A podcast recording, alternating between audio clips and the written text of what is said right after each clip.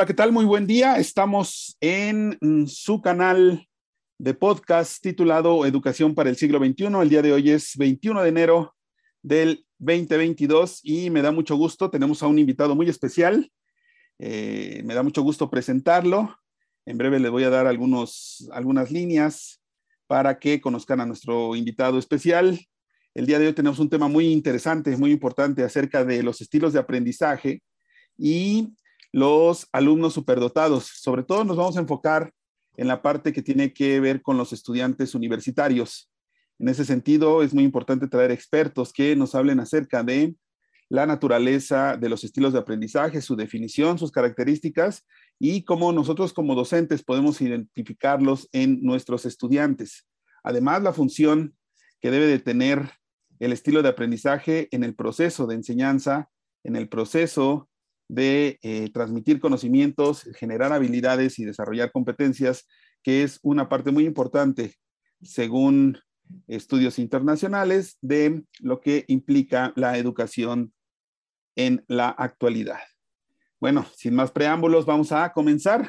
El día de hoy nos em, acompaña el maestro Alejandro Fuentes Bolaños. Él es maestro en enseñanza del inglés, es docente de la normal de Ameca Meca forma parte del grupo de investigación de este mismo plantel educativo, ha enseñado inglés en los diferentes niveles educativos en México y actualmente estudia, es doctorante en educación de, tecnologías de aprendizaje y conocimiento en entornos virtuales. Como ustedes saben, mi nombre es Mariano Herrera y eh, yo soy eh, licenciado y maestro en historia por parte de la UNAM, también tengo una maestría en educación digital y también soy doctorante en el programa de educación con tecnologías de aprendizaje y conocimiento en entornos virtuales. Bueno, sin más preámbulo, comencemos. Quisiera comenzar, bueno, maestro Alejandro, bienvenido. Muchas gracias por acompañarnos. Muchas gracias, maestro Mariano, este, por la invitación y pues demos inicio a este. Excelente, muy bien. Me gustaría comenzar primero con un tema que es de vital importancia, el tema de los estilos de aprendizaje. Para usted, desde su experiencia, eh, con tantos años de experiencia docente, Alejandro, maestro Alejandro, eh, ¿usted qué considera hoy en día que, eh, o cómo definiría hoy lo que es un estilo de aprendizaje? Ok, muchas gracias. Bueno, principalmente es un tema un tanto controversial esto de los estilos de aprendizaje, ya que, bueno, dada la experiencia que se ha tenido, pues podemos identificarlos como esa forma en la que el alumno puede manifestar em, el hecho de absorber el, conocimiento y asimismo asimilarlo, ¿no? De, múltiples maneras. Como estilos de aprendizaje, de manera general, vamos a tener este, lo visual, lo kinestésico, lo auditivo, que es lo que comúnmente siempre escuchamos en, la escuela. Eh, incluso se aplican test para saber este, qué estilo de aprendizaje tienen los alumnos y poder de ahí partir, ¿no? Para el diseño de ciertas actividades, basándonos en estos estilos de aprendizaje. Sin embargo, ¿qué es un estilo de aprendizaje a todo esto? Existen eh, múltiples definiciones basadas en, diversos autores. Eh, algunas de ellas nos mencionan, por ejemplo, para González, 2017 nos dice que un estilo de aprendizaje es la disposición por parte del alumno para adoptar determinada estrategia cuando se enfrenta a un conjunto de actividades o a la solución de un problema. De acuerdo a esta definición, pues estos estilos de aprendizaje son mm, parte de una herramienta, de un dispositivo que va a ayudar al alumno a solventar un problema. Sin en cambio, otros autores manifiestan el hecho de que pues, los estilos de aprendizaje van a ser más fácil que el alumno aprenda, que adquiera los conocimientos, ya que pues nos enfocamos a, un área específica donde el alumno eh, tiene mayor desarrollo.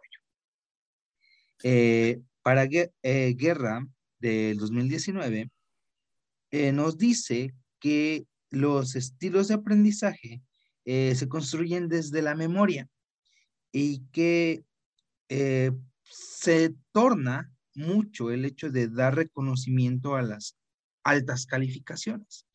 Entonces, quiero retomar esta cita por el hecho de que muchas veces el hecho de ser diestro o el ser hábil eh, en una materia, pues lo clasificamos también como parte de la inteligencia, parte del soy bueno en esto, por tanto soy inteligente. Sin en cambio, eh, unas notas no reflejan el, conocimiento del alumno. Es decir, no, todo el no todos los alumnos que tienen 10 quiere decir que dominen el 100% de los contenidos. Eh, Howard Garden eh, manifestaba esto en las inteligencias múltiples y pues decía que somos hábiles en diferentes este, ámbitos, ¿no? Tenemos la parte musical, la parte este, intrapersonal, eh, entre otras, y somos inteligentes de acuerdo a diferentes habilidades que vamos desarrollando. Si bien los estilos de aprendizaje nos van ayudando a potenciar estas, estas capacidades, estos talentos, también es bueno que nosotros como docentes lo que hagamos es que desarrollemos en los alumnos todas estas, eh, eh, todos estos estilos de aprendizaje. Si soy visual, también puedo ser kinestésico. Y si soy kinestésico, también puedo ser auditivo. Ajá, sí, ok. General. Muy bien, excelente maestro. Queremos, bueno, tuvimos una muy buena definición acerca de los estilos de aprendizaje y eh, bueno, sabemos por lo que se ha mostrado y se ha investigado acerca de los estilos de aprendizaje, sobre todo en los últimos 40 o 50 años, en donde se ha mostrado un, más, más, se ha puesto muchísima más atención en la eh, forma en la que los alumnos aprenden. Antes se ponía mucha atención en cómo se enseñaba o lo que se enseñaba, pero recientemente se ha puesto al alumno en el centro del proceso educativo, que creo que es lo correcto en realidad, y más como verlo como un receptor de información eh, se ha ido transformando este paradigma para convertirlo realmente en un ser social que puede tomar decisiones, resolver problemas y ejecutar una serie de tareas que le van a permitir sobrevivir o estar en este mundo que cada vez es más competitivo, ¿no? Entonces, en la parte del estilo de aprendizaje que usted nos comenta, maestro Alejandro, en realidad tiene una función social y educativa muy importante, sobre todo pensando, para lo que es este canal justamente, en la reflexión que tienen que hacer los docentes en torno a ello. Una pregunta que me parece muy clave y que me gustaría que nos ayudara a entender a mí y a todo el auditorio que nos está escuchando, es justamente el hecho de cómo poder identificar los estilos de aprendizaje en nuestros alumnos, digamos en manera general, Sabemos que tenemos un sistema educativo colapsado, eh, tanto en la parte, eh, la, parte pública como en la parte eh, privada, que docentes están constantemente trabajando con grupos muy numerosos en formato presencial y, bueno, hoy en día en formato electrónico o digital o virtual, pues, ¿no? Entonces, eh, eh, lo que nos interesaría, eh, o creo que puede ser muy interesante que nos explique, es cómo nosotros podemos identificar y por qué debemos de identificar las, los estilos de aprendizaje de nuestros alumnos. Maestro, quizá nos pueda hacer una aportación sobre ello. Claro que sí, este maestro Mariano. Voy a hacer este lo más breve posible. Este, ¿cómo identificamos? Principalmente podemos partir de la observación es decir, en el quehacer docente, estoy viendo que mis actividades están funcionando, funcionando de esta manera, funcionan para tales alumnos. Entonces, primeramente, la observación sería pieza importante para este proceso. En segunda, en un principio manifestaba esto de los test de estilos de aprendizaje, cosa que es muy importante para el diseño de nuestra planeación, para el diseño de todas las actividades, porque de ahí emana eh, la manera en la que vamos a enseñar y la manera en la que el alumno va a aprender. Si son visuales, si son auditivos, si son kinestésicos, pero no dejando de lado el hecho de que si mi alumno es visual, solamente trabaje actividades visuales, sino debo de integrar bien las actividades para también desarrollar en los alumnos que son auditivos la parte visual y no dejarlo de, lado. Eso sería lo, más relevante, siempre tener un test al inicio de, del curso para que podamos establecer bien eh, cuál será la ruta de trabajo con el alumno y cómo vamos a diseñar las actividades y cómo mi alumno aprenderá mejor. Excelente, una gran aportación. Entonces, no debemos de dejar todo a los instrumentos estandarizados, es decir, a, los, a, los, a, las baterías, como lo son los test. Eh, recuerdo mucho un libro de Carol Tomlinson acerca de el aula diversificada. Y la propuesta de Tomlinson es justamente tratar de buscar eh, herramientas diversificadas dentro del aula con diferentes este, grupos de alumnos que aprendan a través de diferentes eh, canales. Eh, quizá es una idea que es, fue muy innovadora en su momento, pero adaptar esto a un contexto como el mexicano, pues tiene sus, sus complicaciones. El hecho de que nosotros podamos realmente tener una observación, como dice el maestro Alejandro, supone que además de eh, tener eh, claro que nuestra función docente es la función de mediador entre el conocimiento y las habilidades y las competencias que debe de generar, eh, que debemos de generar en los alumnos o de tratar de fortalecer o desarrollar, también se pueden complementar directamente con otros instrumentos o baterías estandarizadas. Eso fue una respuesta muy interesante y muy importante con respecto a esto. Eh, para pasar al tema, digamos, de manera más profunda, eh, usted que ha dado clases en nivel universitario, eh, seguramente la definición de los estilos de aprendizaje desde la perspectiva clásica, ¿no? Esta cuestión de lo ser kinestésico, auditivo, etcétera, eh, permite eh, o usted considera que eh, es una, una, una, aportación rebasada o en el ámbito universitario, o bien se puede utilizar estas definiciones o estas caracterizaciones desde una perspectiva más amplia o quizá complementada con otras, con otras teorías.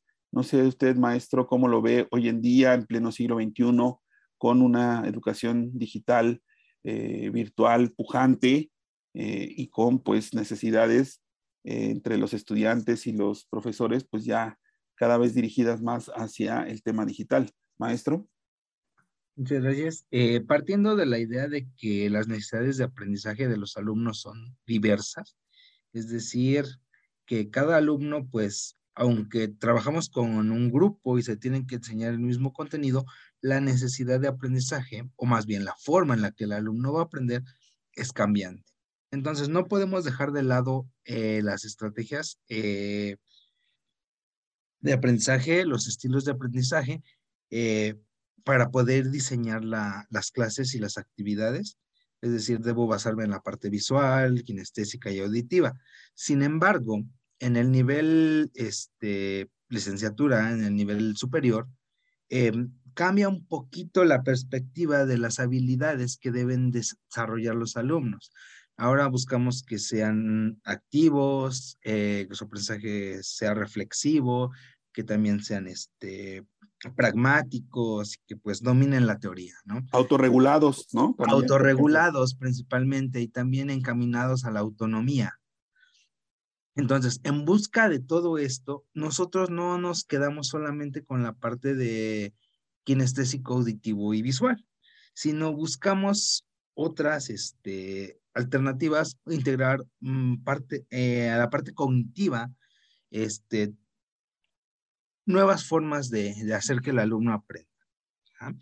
Para lo cual voy a citar a Londoño y Calvache en 2010, donde nos menciona que cada uno de los estudiantes es un mundo individual y que el estudiante en su tipología sui generis, eh, activo, reflexivo, teórico, pragmático, en su estilo visual, auditivo, kinestésico y en la complejidad del uso de diversas funciones neuroevolutivas. ¿Qué va esto? Dentro del nivel superior, pues el pensamiento ya es más abstracto, ya es más complejo, entonces debemos de utilizar herramientas, eh, estilos diferentes, maneras diferentes de poder hacer que el alumno adquiera todo ese conocimiento. Eh, voy a retomar lo que mencionaba David Cole eh, sobre un modelo de aprendizaje basado en experiencias. Eh, él nos plantea el hecho de que existen dos dimensiones, eh, la de la percepción y la del procesamiento. Y lo cual, él describe también este, algunas este, yuxtaposiciones para involucrar estas conceptualizaciones de manera reflexiva y que es involucrarse eh, dentro de las situaciones eh, que suceden en el salón de clase, eh, lograr reflexionar acerca de las experiencias, generar conceptos e integrar sus observaciones teóricas, ser capaz de utilizar las, teorías para tomar decisiones y solucionar problemas. Esta considero en el nivel superior es una capacidad que debe ser tomada en cuenta y debe ser este, eh, utilizada, desarrollada por los docentes, para que con esto podamos eh, generar lo que es la autonomía en el alumno, en, primera, eh, en primer lugar, y de ahí podamos partir a la autorregulación. Es decir, que el alumno pueda decidir qué aprender, cómo aprender y de qué manera este, llevarlo de manera autónoma. Ah, muy bien. Y referente a esto, ¿usted cómo pensaría que la autorregulación, que es quizá uno de los factores o de los estilos, de las formas, de, las, de, los canales que más se utilizan en, eh, en el nivel universitario, pero que estudios recientes nos han mostrado que eh, para una población, por ejemplo, como los que son superdotados, en el mismo ámbito universitario nos puede ayudar a desarrollar pues estas competencias y habilidades que necesitan estas personas para poder estar en el pleno siglo XXI. La pregunta concreta sería, eh, ¿cómo, em, ¿cómo, usted eh, considera que se puede potencializar este estilo de autorregulación eh, y el, estilo social, digamos, dentro de los estudiantes universitarios. Eh, como un breve comentario, por favor, para que podamos dar término a este podcast. Claro que sí. Principalmente vamos a ver lo que es un alumno este, superdotado y es aquel que tiene una capacidad intelectual muy elevada. Es decir, que tiene un, un cociente intelectual de, de 130 puntos o más. Quiere decir entonces que este alumno, al ser superdotado, sí va a ser tratado eh, un poquito diferente por el hecho de las cuestiones cognitivas y los procesos que están surgiendo en él. Entonces, eh, obviamente, en estos alumnos, la parte de la autonomía y la autorregulación, pues obviamente pondera muchísimo más, porque ellos están encargados de su propio aprendizaje en primera instancia. Y en segunda, eh, pues hay que eh, potenciar aún más sus habilidades utilizando estas, este, estos estilos de aprendizaje, es decir, diseñar actividades eh, ligadas a su propio estilo, sin perder de vista a los, demás, los demás, como en un momento mencionaba, pero que logren potenciar las habilidades que ya tienen, pero a su vez, de manera muy este, eh, general, mostrar que esta autorregulación sirva también como medio para que estos alumnos que son superdotados puedan también fungir como mentores para aquellos eh, alumnos que están en el proceso de aprendizaje. Excelente aportación y sugerencia además.